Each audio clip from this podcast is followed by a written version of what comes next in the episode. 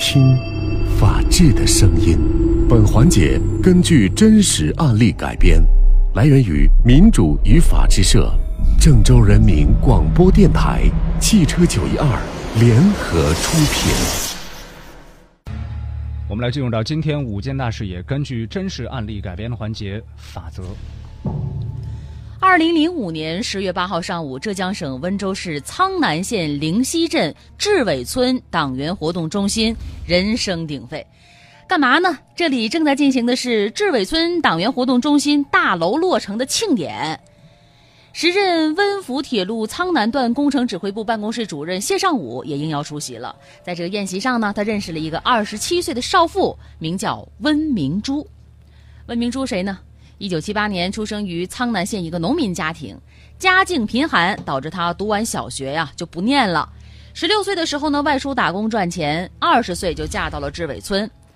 温明珠长得还不错，皮肤白皙，身材苗条，也是志伟村公认的村花。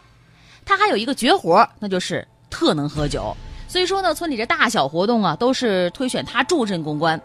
这次呢，村党员活动中心庆典宴席，村干部特意把这个村花温明珠安排在谢尚武那一桌，因为在二零零五年呢，也是正值温福铁路建设工程途经苍南县，不少村庄就启动了搬迁的安置活动，而谢尚武呢，手握搬迁补偿的重权，在宴会上啊，温明珠将谢尚武伺候的妥妥帖帖。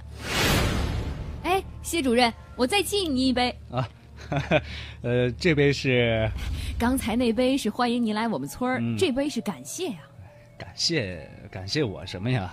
感谢您不辞辛苦来视察工作。我们这个活动中心建成，您是功臣呐，没有您哪有我们活动中心啊？不是，您得干了这杯啊。好，好，好，哎，明珠就是明珠啊，这说话也是珠落玉盘啊，动听的很呢。行，我干了。谢主任好酒量啊。温明珠频频起身敬酒，对这谢尚武是百般温柔体贴。曲终人散时，他们互留了联系方式。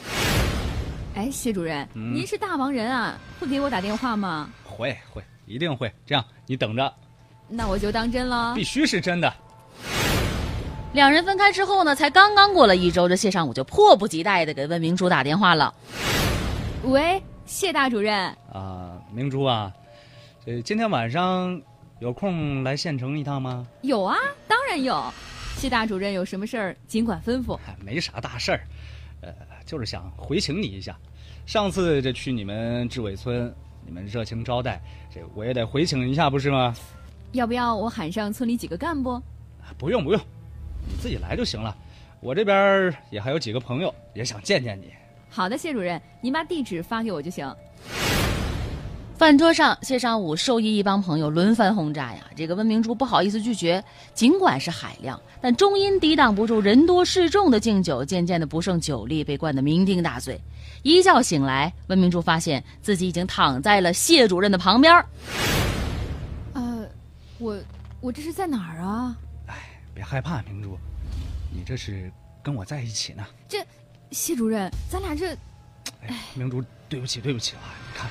这都是酒精惹的祸，昨天喝多了，我给你道歉，我我这给你跪下。哎呦，哎，你这是干嘛呀？堂堂大男人敢做敢当，何必这样呢？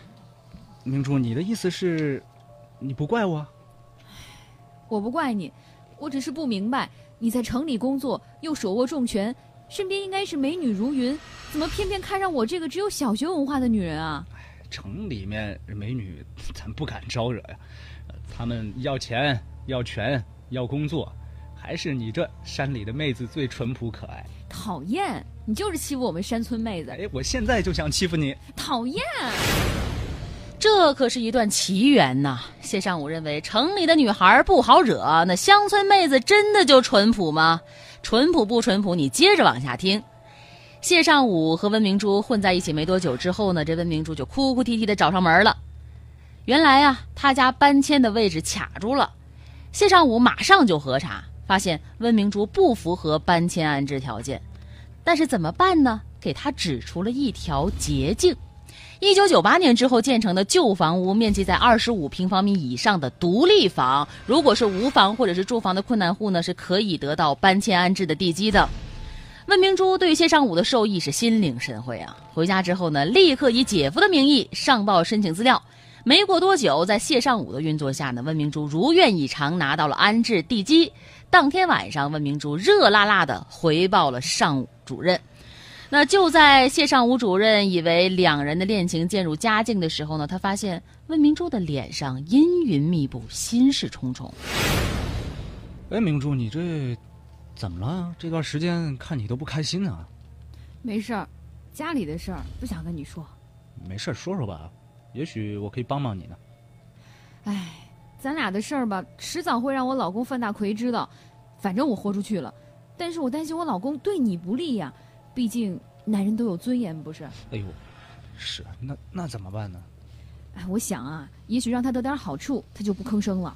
你说这好处什么意思？你不是管着那个安置基地吗？你给范大奎搞一块基地，然后呢，他发现咱们俩这关系，他得了好处也不会声张啊。行啊，要说还是你考虑周全。行，我这么这就办。不久，温明珠的丈夫范大奎和他远亲的名义呢，就得到了一块安置地基，转手一卖，三十二万进了他的腰包。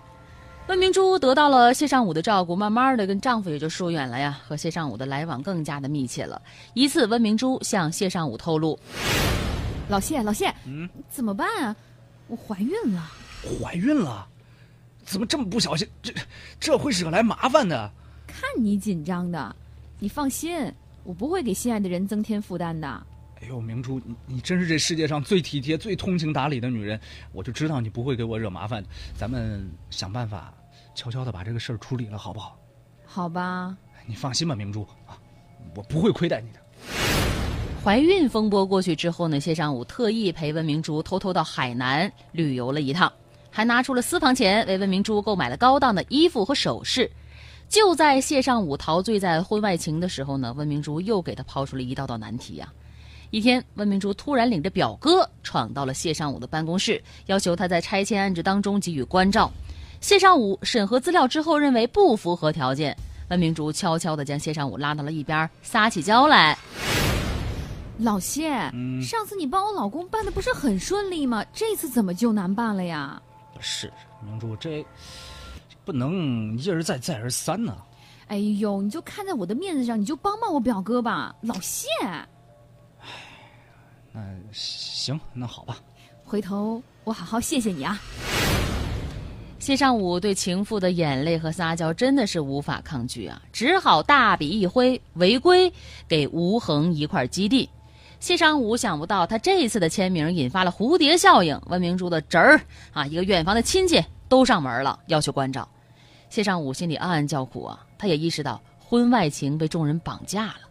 事已至此啊，为了尽快打发走情妇这帮难缠的亲友，谢尚武咬咬牙批了四十四份安置协议，并指使办公室的副主任带上他的签章，与一百六十七人直接签订了不符合条件的安置协议。